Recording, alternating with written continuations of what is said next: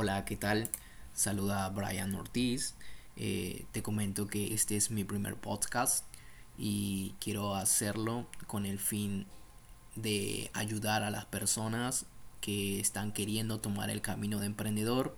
Muchas de ellas quieren de repente escuchar a personas que ya están en el camino o que está, se han adelantado un poco a lo que ellos quieren llegar a ser un emprendedor, entonces yo le voy a contar mi historia, mis experiencias y ser muy breve, resumir muchas cosas. Sabemos que el camino de emprendedor puede ser uno de los más difíciles, pero vaya que cada persona, cada emprendedor va a tener una historia muy bonita siempre que contar y eso te va a motivar a ti a que tú vayas con todo, que hagas ese gran salto, ese gran salto cuántico, que te lances a por tus sueños. Bien, entonces quiero comenzar con este primer podcast diciendo quién es Brian Ortiz. Quiero que me conozcas. ¿Quién soy yo? Entonces, antes de comenzar a desglosar toda mi historia, mis experiencias de emprendedor, pues tienen que saber cómo me trató el sistema y venir de una familia que siempre ha pertenecido al cuadrante de empleados según Robert Kiyosaki. Como muchos, el ir a la escuela y culminar una carrera profesional es el objetivo más apreciado. Yo soy ingeniero de minas de profesión. He tenido la oportunidad de haber trabajado en minas superficiales y subterráneas en mi Perú y Centroamérica. No puedo negar que los logros profesionales son muy buenos. Es una manera de definirte y te exigen de mucha disciplina, sobre todo esfuerzo físico y mental. Decidí pasar al mundo del emprendimiento debido a una fuerte presión espiritual, llamémoslo así. No me sentía feliz haciendo lo que hacía y mi espíritu me gritaba que yo no encajaba aquí. A pesar de todos los logros ya obtenidos y buenas remuneraciones, perdía la motivación de ser empleado.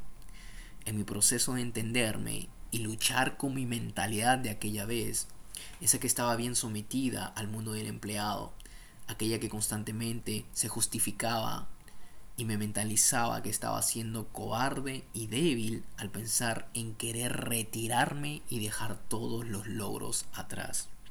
Fue un proceso muy largo, de cuatro años, donde solo me dedicaba a matar mi espíritu emprendedor, hasta que un día me accidenté. Tuve una luxación en un hombro cuando iba con mi camioneta en mis labores de empleado. Me sentí completamente solo en un país muy querido pero lejano a mi familia. Ese pequeño detalle golpeó y despertó a mi espíritu emprendedor, ese que siempre me decía que no encajaba, que no era feliz, pero que siempre le decía, cállate marica. Desde ese día inicié comprando cursos, libros, muchos libros, para liberarme por completo y salir a la cancha con una nueva armadura.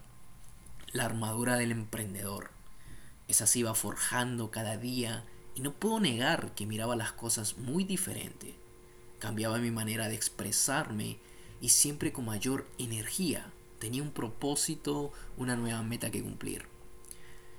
Si bien es cierto, aparecieron nuevas guerras mentales, dejar la comodidad y plantear nuevas estrategias para, para conseguir dinero, para ganarme la vida, el que dirán mis amistades, el derrochar puestos considerables en una empresa. Pasaron tres meses después del accidente en que decidí renunciar a mi puesto de trabajo.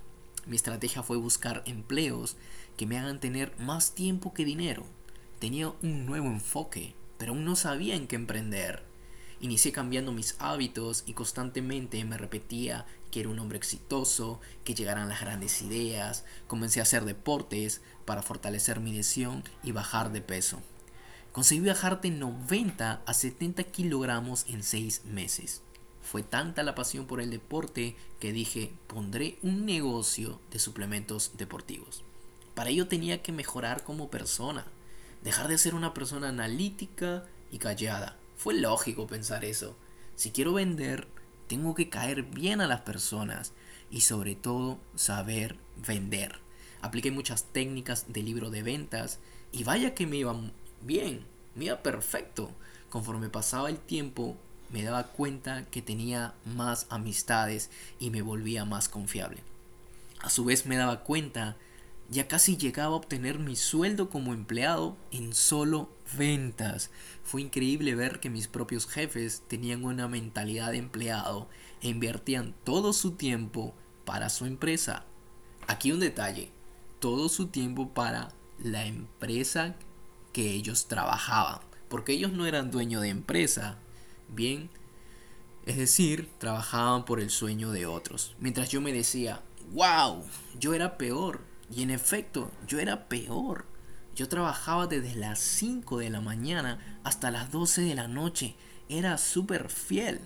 No puedo negar que fue un gran reto para mí y que en principio me gustó mucho, no puedo negarlo. Pero claro está que esto no fue suficiente para mí a la medida que crecía mi espíritu emprendedor. Sabía que aún me faltaba crear algo, algo que dé más valor a muchas personas. Me encantaba la idea de poder ayudar a muchas personas, así que aún no me sentía listo para dejar el mundo laboral. Si te gustó hasta aquí, estoy muy agradecido porque sé que tú llegarás más lejos que yo y que cualquiera. Nos vemos en mi segundo podcast. Chao, chao.